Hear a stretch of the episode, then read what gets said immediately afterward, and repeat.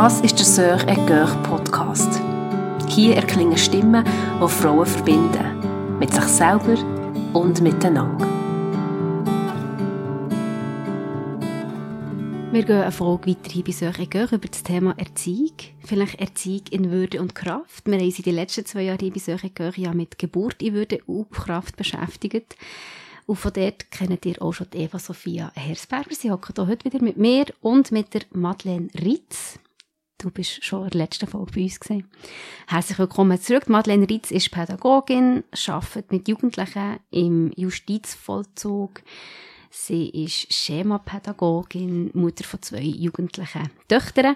Und Eva Sophia Hersberger, sie ist Mutter von vier Kindern. Sie ist nebenamtliche Richterin, sie ist Politikerin, sie ist Stärkecoach und ihr beiden wohnen zusammen. Ihre Wege mit euren insgesamt sechs Kindern kennt euch schon sehr lang und ähm, schon sehr gut. Und wir reden heute darüber, über eure Mutterschaft, über das bedürfnisorientierte Erziehen, über konkrete Beispiele aus eurem Alltag und wie ihr das schafft oder versucht, bedürfnisorientiert zu erziehen.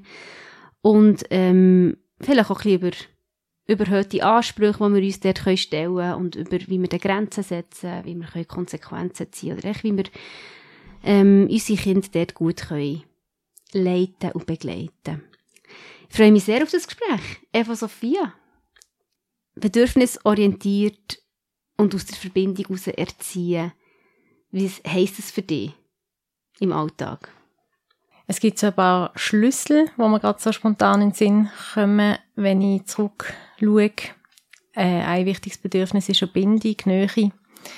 Und ich habe schon immer Wert darauf gelegt, dass ich die Wohnung so einrichte, dass im Kinderzimmer zum Beispiel so ein Doppelbett steht, aber das untere, der untere Teil vom Doppelbett besonders breit ist, also vom Stockbett. Und man einfach dort ein bisschen kann kuscheln mit dem Kind, wenn es das möchte. Oder wo sie noch ganz klein sind, habe ich mich regelmäßig einfach auf den Boden gelegt.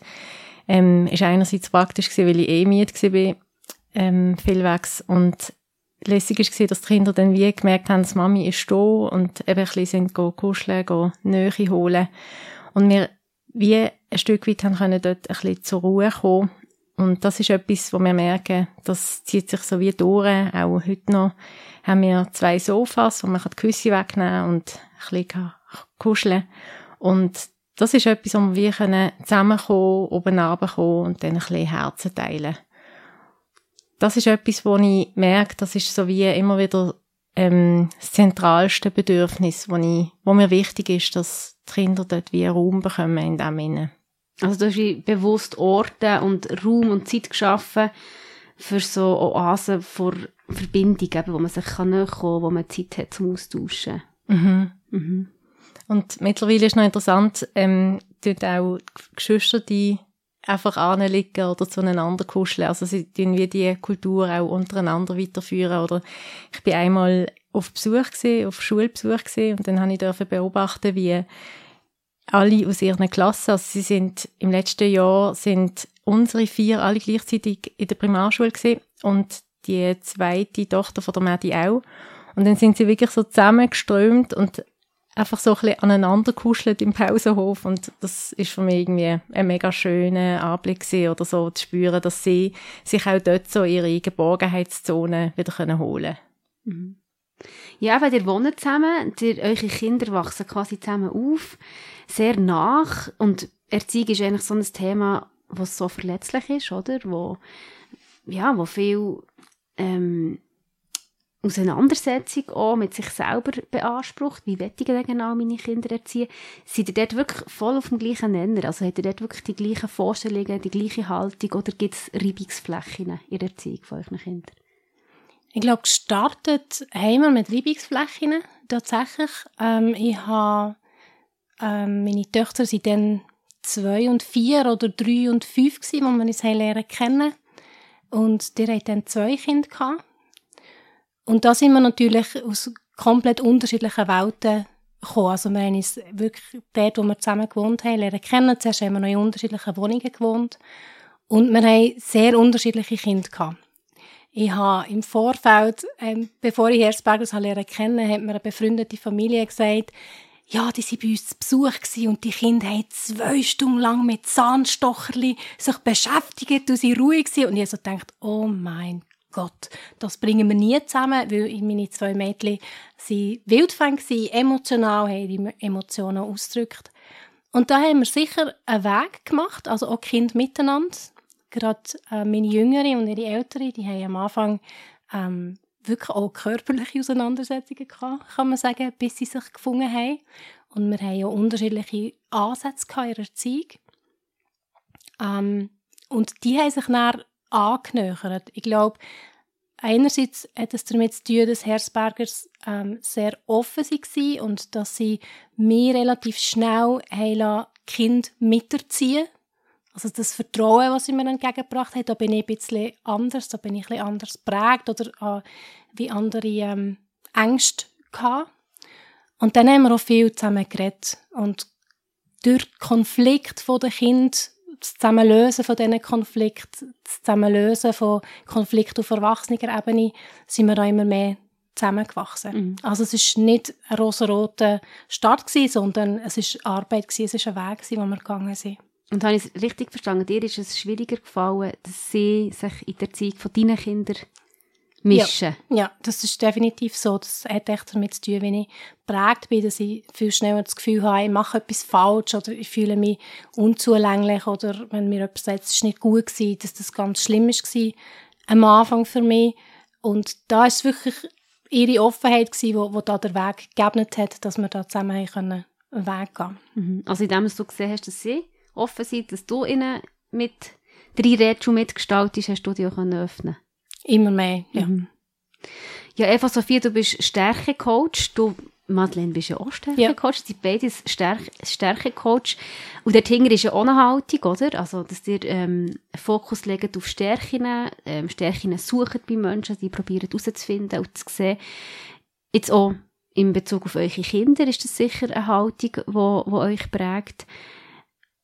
Wie stärkt ihr eure Kinder oder wie, wie versucht ihr dort ähm, den Fokus auf die Stärken von euren Kindern zu legen und die zu stärken? Ich denke, das ist erstmal interessant, ein Mindset ähm, zu geben von Vielfalt. Also ich glaube ganz fest daran, dass es, dass es in der Schöpfung ganz viel Vielfalt gibt und Unterschiedlichkeit und sich auf einen Weg zu machen, zu entdecken, ja, wie sind denn meine Kinder oder wie ist denn meine Tochter im Gegensatz zu meinem Sohn oder zu der jüngsten Tochter? Und dort wie anzuschauen in das Geheimnis vom Schöpfer, wie hat er sie gemacht und was steckt in ihnen? Und tatsächlich haben wir das wie auch angefangen zu entdecken und zu feedbacken und die Unterschiedlichkeit zu benennen. Und die Kinder haben dann gleich mal, so wo sie im Kinski sind oder so, erste, zweite Primar, immer wieder sagen, haben sie immer gesagt, ich bin einfach anders. Also so, dass ich bin einfach anders. Weg vom Vergleich, sondern wirklich zu dem unterschiedlichen, sich ergänzenden. Und ich denke, das hat ganz viel damit zu tun, ob ich es als Mami auch zulasse, dass mein Kind vielleicht anders ist, als ich mir das ursprünglich vorgestellt habe. Darf mein Kind wirklich so sein, wie es einfach ist? Und immer mehr zu entdecken, ja, wo ist mein Kind denn so anders, dass ich persönlich an eine Grenze komme. Also ist zum Beispiel interessant zu sehen, meine Älteste hat jetzt auch den Stärkentest gemacht von Gallup. Das ist eine, einer der möglichen Stärkentests, die man machen kann. Es gibt viele verschiedene. Aber dort jetzt gesehen, dass sie tatsächlich die von mir vermutete Verantwortungsstärke hat und sich halt wirklich im Vorfeld Plan macht und die dann also möchte umsetzen. Und ähm, ja, tatsächlich immer wieder darunter leiden, dass ich dort so anders ticke. Ich habe nämlich Strategiestärke auf meinen Top 5 und das bedeutet, dass ich immer wieder rollende Planung mache. Und dass ich immer wieder, je nachdem, wie sich der Tag verändert oder welche Bedürfnisse ähm, sich verändern oder was noch muss erledigt werden heute, dass ich dort wie Anpassungen mache und Sachen auf den nächsten Tag schiebe, die nicht ganz dringend sind und so aber doch relativ viel gemacht kriege aber halt für jemanden, der sich wieder darauf eingestellt hat, heute ist dann das und nach dem folgt dann das Nächste, sehr, sehr unangenehm. Und das ist etwas, was ich bei ihr tatsächlich von klein auf so wie so ein bisschen beobachtet habe, dass wenn, wenn ich mit ihr den Tag durchgegangen bin und sie sich auf das hat können einstellen dass das ihr extrem gut da hat. Und gleichzeitig ist es mir aber auch immer wieder untergegangen. Und ist das etwas gewesen, wo ich ihr wie vielwegs auch nicht haben können geben. Aber dort auch immer wieder mir einzugestehen, dass good enough einfach wirklich gut genug ist und dass ich wie in meinem Stärkenprofil darf ähm, ja in meinem Prozess sein, wo ich einfach angenommen und geliebt bin, so wie ich bin und meine Kinder genau gleich angenommen und geliebt sind. Mhm. Aber jetzt in diesem konkreten Beispiel könnte man ja eben auch einfach den Fokus auf die Schwäche legen, oder? An das das Kind ist irgendwie unflexibel, es ist nicht spontan, es widerstrebt sich nachher irgendwelchen Entscheidungen, was wir jetzt noch machen oder nicht. Und dort dahinter zu schauen und zu sehen, nein, eigentlich ist es eine Stärke oder es ist eine Stärke in der Planung oder ich weiß gar nicht, welche Stärke du erwähnt hast. Verantwortung. Verantwortung. Ähm, das ist ja auch ein, ein, ein Schlüssel, oder? Dass man nicht einfach nur die Schwäche sieht, sondern einfach vor allem die Eigenschaft, die aber auch Stärken mit sich bringt. Ja, ich glaube, das ist so ähm, auf der Metaebene das Spannende überhaupt, sich in diesen Prozess wiederzufinden. Also ein Kind entdeckt ja erstmal sich selber, wie tick ich und dann wie ticken die Erwachsenen, wie ticken meine Eltern. Und dort aber wie zu lernen, hey, ähm, die Stärke funktioniert nicht so gut mit der anderen. Also das ist wie eine Getreibungsfläche, aber gibt auch Ergänzung.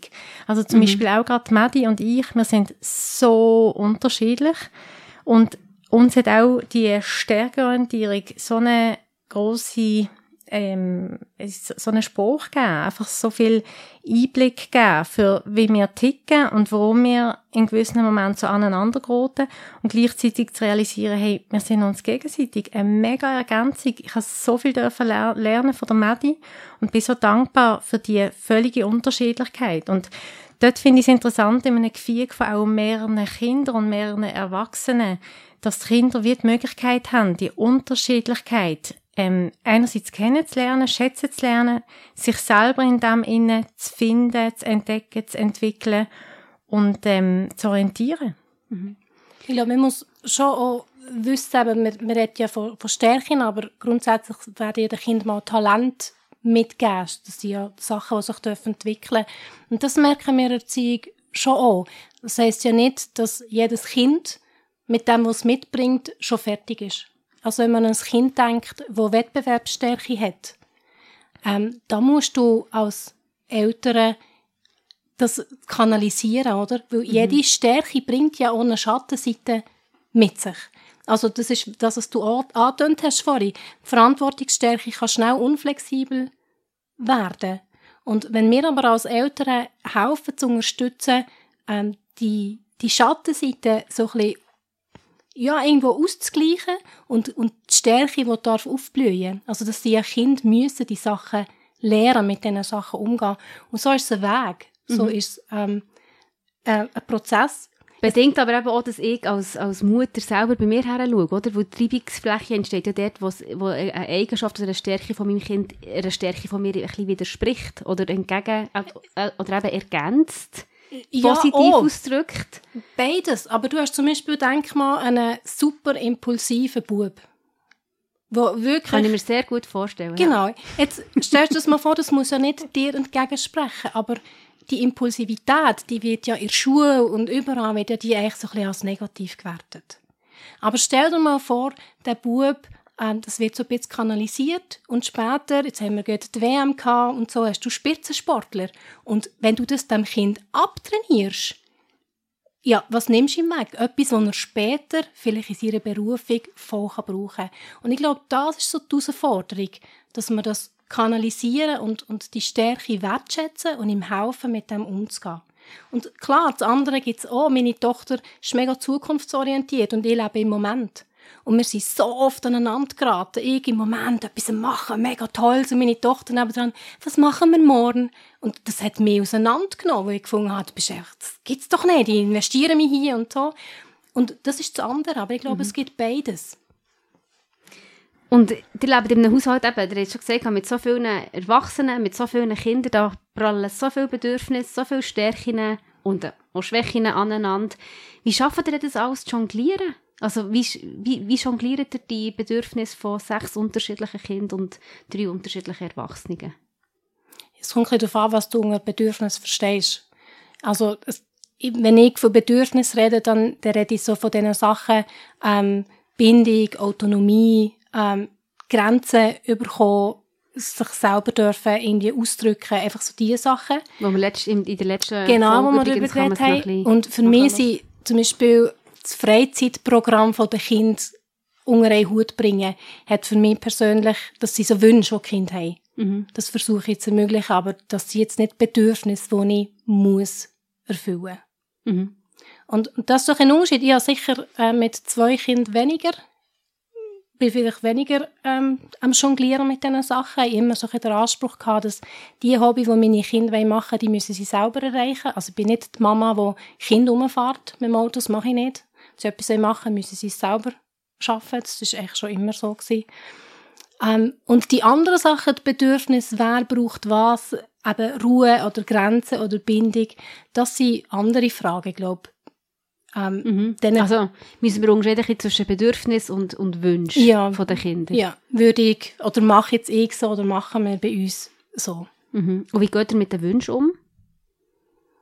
Ja, aber bei mir ist es relativ simpel, dass sie sich etwas wünschen können und ich schaue, liegt es finanziell drinnen? Ähm, schaffe ich es mit meinen Ressourcen?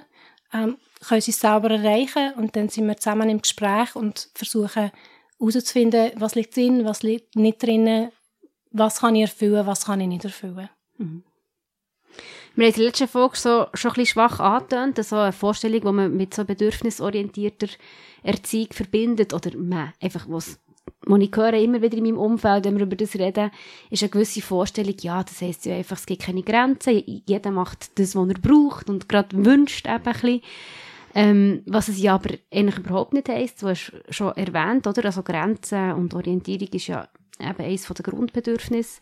Wir sind ja alle geprägt von unserer Erziehung. Wir alle haben wahrscheinlich das selber noch erlebt, dass wir äh, bestraft worden sind, dass wir gewisse Macht ähm, ausgespielt bekommen haben, für das, es Verhalten, äh, dass wir ein Verhalten zeigen, das gewünscht ist.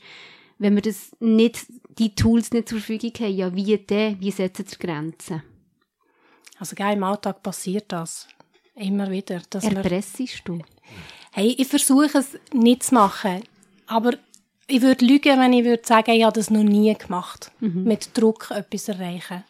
Aber ich habe so festgestellt, dass ähm, ich versuche, den Kind ähm, Konsequenzen aufzuzeigen. Und das ist für mich etwas anderes, als ich sie bestrafen. Das könnte im Beispiel bedeuten, ähm, meine Kinder wollen nicht Tisch decken wenn nicht helfen daheim.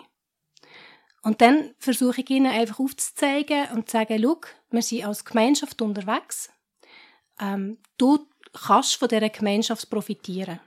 Das heisst, ich decke für dich Tisch dafür, oder ich, du deckst Tisch und ich koche. So, wir tragen beide etwas dazu bei. Wenn du die Teil nicht möchtest in die Gemeinschaft, ist dir das freigestellt. Aber du profitierst dann auch nicht davon, ähm, dass ich koche.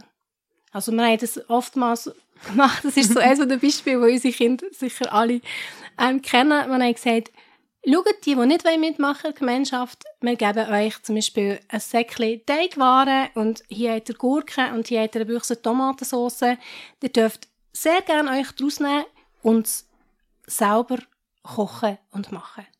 Und das tönt jetzt vielleicht so wie eine Erpressung, aber meine Haltung, wenn ich drin stehe, ist, ich meine das sehr ernst. Ich bin nicht böse, wenn sie nicht Tisch decken.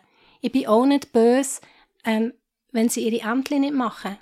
Ich finde es schade, wenn sie nicht Teil sind von der Gemeinschaft, aber es ist ihr Entscheid, ob sie profitieren von dem, was sie geben, und sie geben ihren Teil, oder ob sie ganz für sich schauen wollen.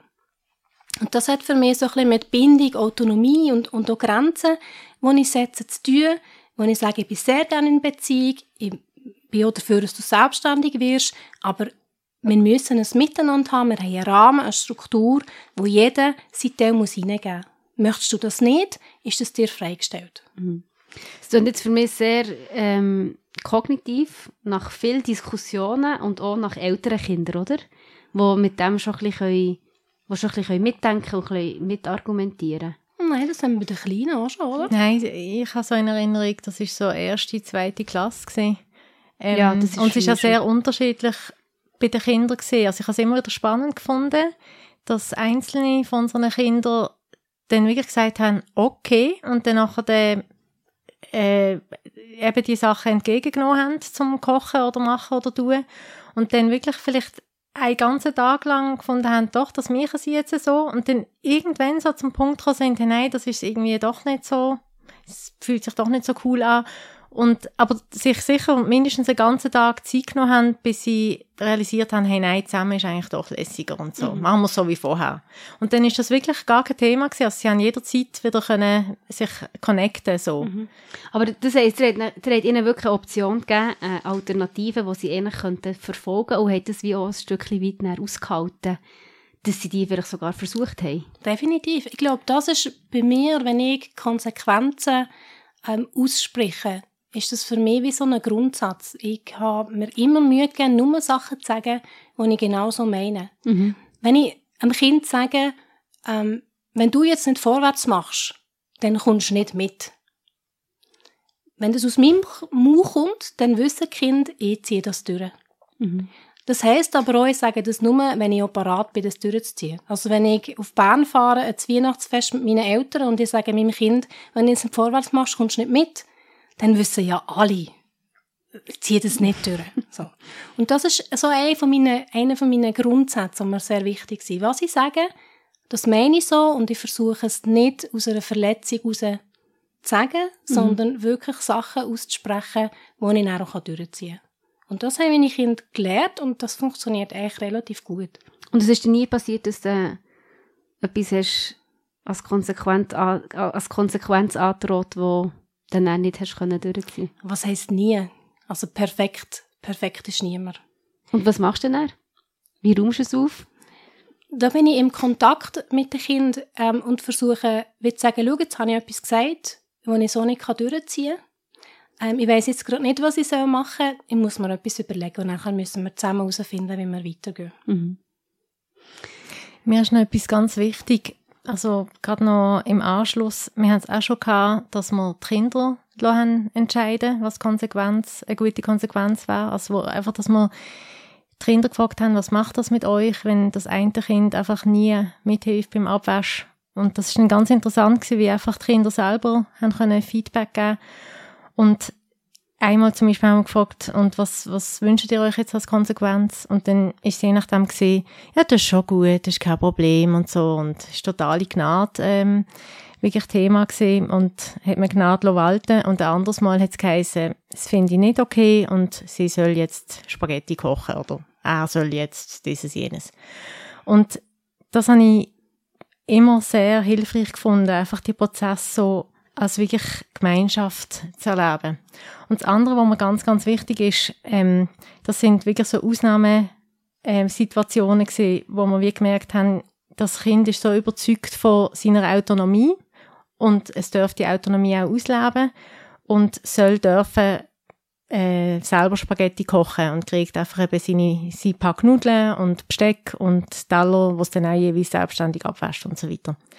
Aber der eine Tag, wo das Kind das ausprobiert hat, haben wir ganz normal, sind wir dem Kind begegnet, haben es lieb gehabt, haben mit ihm gespielt. Also es hat überhaupt nichts zu tun mit irgendwie ähm, es wirklich dann emotional ignorieren oder so. Es hat wirklich vollständig dürfen sich ausprobieren in dem. So. Das ist so das Ja zur, zum Anderssein von dem Kind. Also ein Kind, wo andere Stärken hat als jetzt voll Beziehungsstärken und das tatsächlich eben will ausprobieren mit Tatkraft oder mit was auch immer, ähm, einfach mein, mein volles Ja dazu. Und dort ist mir das bei der Konsequenz und Bestrafen so wichtig, um was geht es mir als Mutter? Geht es bei mir darum, zu gewinnen, ähm, Macht auszuüben, das Kind dazu zu bewegen, das zu machen, was ich jetzt super finde. Und wenn das passiert, dann bist du schnell so in einem Machtspiel, oder? Je älter das Kind werden, desto mehr merkst du, geben sie Gegensteuer. Aber je mehr meine Haltung dort ist, ähm, ich lasse dich frei, ja, dich gern, und ähm, wenn du dich für das entscheidest, dann, ja, dann mach's. desto einfacher wird es, ähm, das Kind der sich auch anvertrauen und das Kind wissen, okay, wenn Mama etwas sagt, dann meint sie es gut. Das ist etwas, was ich den Kindern auch immer gesagt habe, schau, auch wenn du das jetzt nicht verstehst, also wir wissen alle, es gibt Regeln, wo wir Kind in Anführungszeichen zwingen, ähm, etwas zu machen, was Kind jetzt nicht einsehen. Und da ist oft ein Satz von mir, wo ich dem Kind sage, schau, da muss man jetzt einfach vertrauen.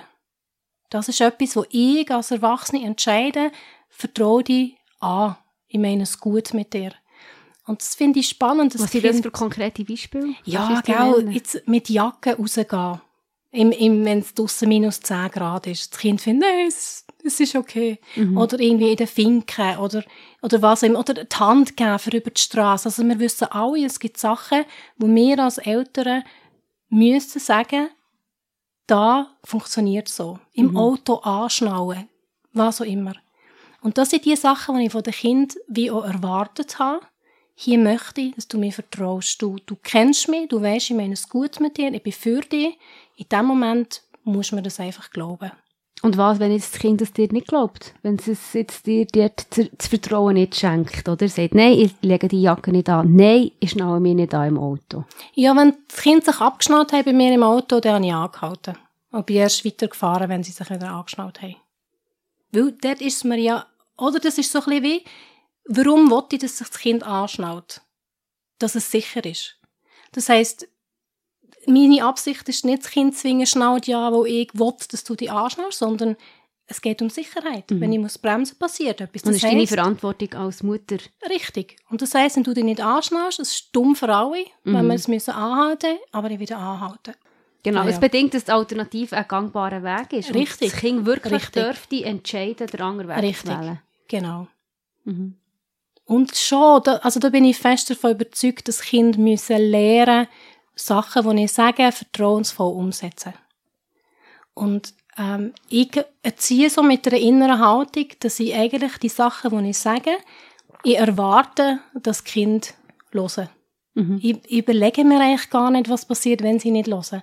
Weil wir irgendwo so in Beziehung sind und ich sie ihnen so erklären, dass sie sagen, meine Erwartung ist, ich sage es, und du hörst. Mhm. Und das erlebe ich auch als guten Weg, wie der Kind wie sagen, was passiert. Ich bleibe ruhig und überlege mir meine nächsten Schritte und sage dem Kind, was ich als nächstes wird machen Und dann haben sie immer noch die Entscheidungsmöglichkeit, oder? Sie können mir vertrauen, sie können sagen, okay, es schießt mich zwar an, aber ich mache es. Oder sie können sich dagegen sträuben, das passiert, sind wir ehrlich. Mhm. Also das ist Familienalltag. Also das passiert auch bei euch? Ja, definitiv, ja, ja, mhm. definitiv. Gut. Aber das ist so meine, meine innere Haltung, oder? Ich will nicht, ich, ich sehe das nicht als Rebellion und das Kind stellt meine Autorität in Frage und jetzt muss ich es zwingen und es kann nur, ich kann nur noch schreien und, mhm. und so, sondern ich weiß, mein nächster Schritt wird da sein und ich erzähle das dem Kind, was ich wieder mache. Und dann mache ich das. Etwas, wo ich jetzt von mehreren Seiten bin, also daran gestossen sind äh, Mamas, äh, Frauen, die vielleicht ungefähr gleichzeitig wie ich Mütter geworden sind, sagen wir so zwischen fünf und zehn Jahren, und sich eigentlich fest mit dem bindungsorientierten, bedürfnisorientierten Weg auseinandergesetzt haben und das, das möchten eigentlich umsetzen, aber wie im Moment an einem Punkt stehen, wo sie sagen, ich schaffe es echt nicht. Ich habe keine Chance, ich bin ausbrennt. Also da ist irgendetwas auch drin, was un, wo unglaublich Druck auslöst und es unglaublich anstrengend macht. Erlebt ihr das auch so? Also erlebst du das auch in deinen Beratungen von Familien und was sagst du da? Wie, wie antwortest du auf das? Ja, definitiv. Ähm, viele, ich glaube, viele verwechseln bedürfnisorientiertes Erziehen mit, mit Wünschen erfüllen. Und da merke ich auch immer wieder die Angst, dass wenn man eben Grenzen setzt oder seine eigenen Bedürfnisse benennt oder mal etwas sagt, ähm, das liegt jetzt nicht drinnen und das Kind dann emotional auf das reagiert, dass man sich dann schlecht fühlt wegen dem. Und das Gefühl hat, jetzt ist man eine super schlechte Mutter, ähm, mein Kind nimmt Schaden, ich kann ihm das nicht, nicht ermöglichen, äh, nicht erfüllen, jetzt äh, Genau. Und da glaube ich einfach, da muss man so ein bisschen schauen, was braucht das Kind? für gesund aufzuwachsen. Mhm. Was sind wirklich Bedürfnisse und was, was sie vielleicht wünschen. Genau. Und kann ich ähm, ein Kind begrenzen und in dieser Grenze, in dieser Reaktion, die das Kind zeigt, ihr Beziehung bleiben. Mhm. Und es braucht Bindung und Autonomie. Es braucht nicht, dass alle Wünsche erfüllt sind. Und ich glaube, da müssen wir wie mutig werden, darauf zu vertrauen, dass wir gut in Beziehung sind mit unseren Kindern und dass Grenzen setzen gesund ist. Und Bedürfnisse erfüllen heisst auch, ich muss mal eine Grenze setzen. Und klar, wir müssen es dann zusammen aushalten. Das ist dann wieder mein Teil, wo fühle ich mich schuldig, wo nicht. Aber wenn wir anfangen, die Bedürfnisse zu erfüllen, die emotionalen Grundbedürfnisse, dann gewinnen wir und dann werden Kind stark. Stark in dem, in dem Ganzen innen. Sie werden selbstbewusst. Ähm, sie lernen Frust aushalten. Sie lernen verzichten. Sie lernen schöne Sachen erleben. Und da müssen wir einfach mutiger werden und die Angst loslassen, dass wir die schlechtesten Mütter der ganzen Welt sind, wenn wir unserem Kind nicht das geben können, was es jetzt gerade fordert. Mhm. Das ist eben auch ein bewusstes Ja zur Frustration, oder? Und vielleicht müssen wir das auch selber echt für uns noch ein bisschen mehr lernen. Wie halten wir den Frust aus über unser eigenes Scheitern, aber dann auch über das Scheitern von unseren Kindern, über das Scheitern von unserer, von unserer Harmonie in der Familie. Wie erlebst du Eva Sophia? Findest du das anstrengend? Oder findest du es eher eine Entspannung, das bedürfnisorientiert erziehen? Mm, ich denke, es ist sicher etwas Herausforderndes. Also schon alleine, dass man sich für bedürfnisorientierte Erziehung ähm, interessiert, zeigt ja, dass das dann Mamis sind oder Eltern, die sich sehr auseinandergesetzt haben, sehr dafür interessieren, dass ihre Kinder ähm, Kinderstuben ähm, ja, Erinnerungen bekommen, die vielleicht auch anders sind als die, die sie selber erlebt haben. Ich selber habe Schönes erlebt in meiner Kindheit. Also meine Mama war Psychiaterin. Sie hat von dem her mir sicher sehr viel Authentisches und Gesundes und eben so viel über Gefühle reden, benennen, mitgeben, aber ich habe sicher Unschönes erlebt in meiner Kindheit und Jugend. Und dementsprechend wäre auch ich zum Beispiel sehr ähm, interessiert daran oder sehr motiviert gesehen, meinen Kindern etwas anderes äh, ja, mitzugeben, mhm. etwas anderes vorzuleben. Und dort habe ich wie so gemerkt, dort stoße ich ziemlich schnell an Grenzen, weil ich also bei mir so ein Schema sich bemerkbar macht, überhöhte Ansprüche. Also wenn wir jetzt von Schema, Spruch reden. Und hinter diesen überhöhten Ansprüchen versteckt sich mein Versagensschema. Also einerseits habe ich eben Angst, dass man mit versagen. Und wenn ich, wenn dann die Angst aufblinkt, ähm, oder damit sie eben nicht aufblinkt, schütze ich mich mit einfach ganz, ganz hohen Ansprüchen. Und wenn man dann noch bedürfnisorientiert möchte, der kindergerecht werden, kann das dann zu noch mehr Druck im System führen und das kann dann wie einfach wirklich zu viel Druck im System sein. Aber dort ähm, ist mir, glaube wie etwas wirklich mitgegeben worden von meiner Mami. Ich habe selber wirklich jederzeit dürfen sagen, was mich nervt, was ich daneben finde, was ich blöd finde. Und in dem Innen habe ich wie ein Selbstverständnis mitbekommen, wo ich ihr sehr, sehr dankbar bin. Und wo ich auch gegenüber meinen Kindern sage, hey, wenn du jetzt so umschreist oder so laut jetzt singst, das ist mir einfach zu viel. Bitte gang raus, spielen oder in dein Zimmer oder was weiß ich, aber einfach dort meine persönlichen Grenzen, die sehr vorhanden sind, ähm, zu verbalisieren, zu kommunizieren was ist mir zu laut, was ist mir zu viel, was ist mir zu wild. Und dort einfach ein gesundes Miteinander zu finden mit meinen Kindern. Und dass sie dort wie an dem Modell Mami, Kind ähm, realisieren, aha, das ist eine Beziehung, der darf ich auch Sorge haben. Ich darf meine Mami ernst nehmen. Wenn ich äh, meine Mami klemm oder ihr irgendwie ungeschickt ähm, in, ins Gesicht äh, tätscht, dann tut ihr das weh. Und dort auch wieder zu lernen, aha, äh, meine Freiheit hört tatsächlich dort auf, wo der andere wirklich seine Grenzen hat. Und ich glaube, wenn man sich traut, das wirklich ganz authentisch einfach zu sich zu stehen und das zu leben, als Mami, als Papi, dann kann das dem Kind schon einmal ein ganz ein hilfreiches Beispiel geben an ja, hilfreichen, einfach beziehungsorientiertem Leben und Verhalten. Und das bedingt ja, dass ich als Mutter meine Grenzen auch wahrnehme, oder? Mhm. Dass ich merke, was brauche ich eigentlich und was geht eigentlich in mir ab und was ist mir zu viel und was ist mir zu laut und was tut mir gut und was tut mir nicht gut. Und ich, ich denke, das ist auch so ein springender Punkt. Jetzt bei vielen Müttern, die ich in meinem Umfeld sehe, auch an mir selber, oder? Dass ich wirklich auch verbunden bin mit mir, dass ich bei, bei mir bin. Und gerade wenn es stressig ist und hektisch und wir so ein bisschen in ein Fahrwasser kommen von nur funktionieren und echt möglichst alles abarbeiten, unsere To-Dos, ist ja Gefahr groß, dass wir wieder Zugang ein bisschen verlieren von, hey, wie geht's mir eigentlich? Was brauche ich eigentlich? Und dort auch wie zu spät, nachher wie Grenzen setzen mhm. oder die Nerven vielleicht auch ein bisschen zu heftig plötzlich setzen, oder? Weil ja. Und sich auch bewusst sein, aus der Ruhe raus können machen Das, was du brauchst, ist etwas anderes als das, was ich brauche.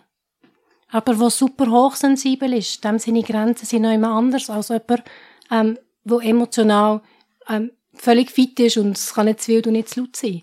Und dort wie auch so zu merken, es gibt nicht ein 0815, wie man erzieht, ähm, was Grenzen sind, was Kinder dürfen und was nicht, sondern es ist ein Beziehungskonstrukt mit Kind, mit Partner, wo man miteinander muss herausfinden muss, wer braucht was und, und wie schaffen wir das, dass die Bedürfnisse von allen in dem Moment ähm, möglichst von allen irgendwo gestillt werden, oder? Ja, und das macht es aber auch so anstrengend, oder? Es wäre manchmal einfacher, es gäbe einfach ein 0815 so und so. Wenn das passiert, dann machst du das. Äh, für, die, für das Verhalten, gibt, äh, es die Konsequenz. Das ist ja das, was es einfacher macht, was schwarz-weiß macht, aber was uns eben auch aus der Beziehung rausnimmt, oder? Ja, ich weiß nicht, ob es einfacher macht, weil Schon nur, wenn du uns zwei anschaust, wir ticken unterschiedlich. Und stell dir mal vor, wir müssten genau die gleichen Grenzen bei unseren Kindern umsetzen, die auch nochmal unterschiedlich sind. Das würde es ja eigentlich fast anstrengender machen. Es fängt an bei Zimmerordnung der Kinder. Was ist dir wichtig? Ist dir wichtig, dass das Zimmer aufgeräumt ist oder nicht? Was ist mir wichtig? Und was lehren Kinder? Also müssen wir dann wirklich beide durchsetzen, Kinder, eure Zimmer müssen immer aufgeräumt sein. Mhm. Wenn es mies ist und dies nicht. Mhm. Und darum finde ich eigentlich, es ist nicht grundsätzlich anstrengender, sondern es gibt sehr viel Freiheit. Komplexer ist vielleicht das richtige Wort. Ja, komplexer. komplexer und weniger einfach schwarz-weiß. Aber interessanterweise ist das, glaube ich, für die Kinder noch relativ einfach ähm, zu handeln. Oder sie haben dort wirklich noch so eine, so eine totale ähm, sie saugen das auf wie ein Schwamm, wer tickt wie. Sie können uns auch genau sagen, ähm, ja, bei wem ist was ein schwieriges Thema mhm. oder was ist wem besonders wichtig, mhm. wer ist wo besonders heikel, bis zu den Großeltern. Ich denke, das ist eine riesige Stärke der Kinder, wo sie wirklich, wo wir ihnen auch etwas dürfen zutrauen. Mhm. Ja, es muss nicht, es müssen nicht überall die gleichen Regeln sein. Im Gegenteil, ich glaube, sie lernen viel mehr, wenn sie immer mehr herausfinden, hey, wie tickt mein Gegenüber und wie komme ich mit meinem Gegenüber in Resonanz. Mhm. Und ich denke, was für mich ein sehr großer Schlüssel war, nochmal zurück zu den überhöhten Ansprüchen oder einfach zu dem ohnmächtigen Gefühl von, eben, ich, ich schaffe es nicht, äh, bedürfnisorientiert zu erziehen. Für mich ist tatsächlich der grösste Schlüssel so der Schema-Gedanke oder Schema-Ansatz, wo mein Mann und ich von Anfang an wie so gesagt haben, hey, und wir stehen dazu, dass wir einfach fehlerhafte Menschen sind. Das haben wir auch, wo wir vor 13 Jahren in der ersten WG gelebt haben, ähm, auch unseren WG-Mitbewohnern immer von Anfang an gesagt, wir machen Fehler und ähm, wenn das von Anfang an einfach offenlegen, auch ein bisschen, wo sind die roten Knöpfe bei uns versteckt, ähm, wo uns ein bisschen zu Überreaktionen führen können. Und wo dann die Kinder auf die Welt gekommen sind, haben wir gemerkt, hey, es ist wie sinnvoll, denen gegenüber das auch transparent zu legen. Und ich habe meinen Kindern relativ früh ähm, auf ganz einfache Art erklärt, hey, es tut mir leid, dass ich vorher laut geworden bin. Das hätte damit zu tun, dass ich irgendwie Angst hatte, dass wir zu Sport kommen und dass dann irgendwie äh, wir wieder heimgehen und der Arzt gar nicht ähm, Zeit hat für uns. Aber das ist meine Angst, das hat mit mir zu tun. Ich bin einfach ähm, nicht perfekt und so haben sie dann relativ bald einfach realisieren, hey, es gibt das System von jeder tut mal überreagieren, jeder tut mal bewältigen, jeder hat mal einfach ähm, seine schwachen fünf Minuten. Und ich denke, das ist etwas, was tatsächlich viel, viel Druck aus dem System nimmt. Einfach für uns Erwachsene in verschiedenen unterschiedlichen Rollen ähm, einfach zuzugestehen, dass wir wirklich Fehler machen und aber dürfen Fehler machen und trotzdem in dem Moment angenommen und geliebt sind, auch von unseren Kindern. Ja, es ist so, oder? Wenn, so wie Eva sagt, wenn sie uns etwas auslöst, so die Gefühle von, jetzt habe ich nicht gelenkt und, und jetzt habe ich versagt, dass dann wie innerlich wie so ein Dialog abgeht, oder? Dass wir uns innerlich selber für verurteilen und sagen, ja genau, jetzt hast du es wieder nicht geschafft.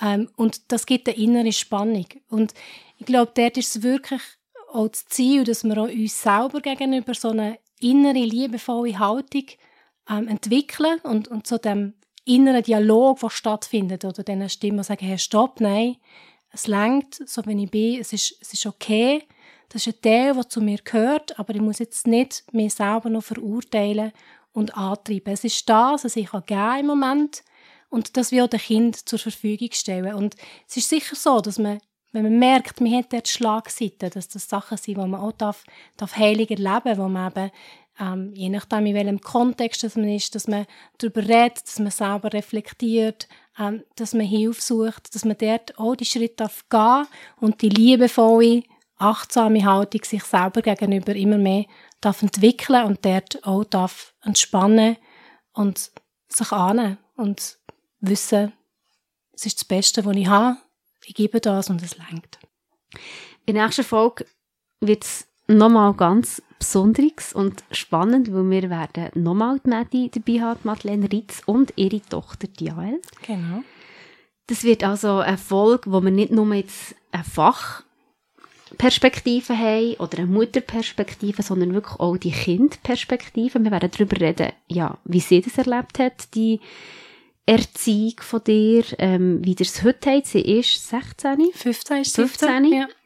Also in einem autonomen Alter, oder? Wo die Autonomie und äh, so stark verbricht, nehme ich an. Also ein spannendes Alter, um äh, so ein Gespräch führen zwischen Mutter und Tochter. Merci vielmals. Ich freue mich schon jetzt und bin gespannt. Ja, wir freuen uns auch. Merci vielmals, Eva Sophia. Danke, Madeleine, für die coole Folge, für eure Offenheit, für eure Verletzlichkeit und ähm, alles Gute euch. Danke. Und euch ja, danke dir, Sari. Tschüss. Ciao.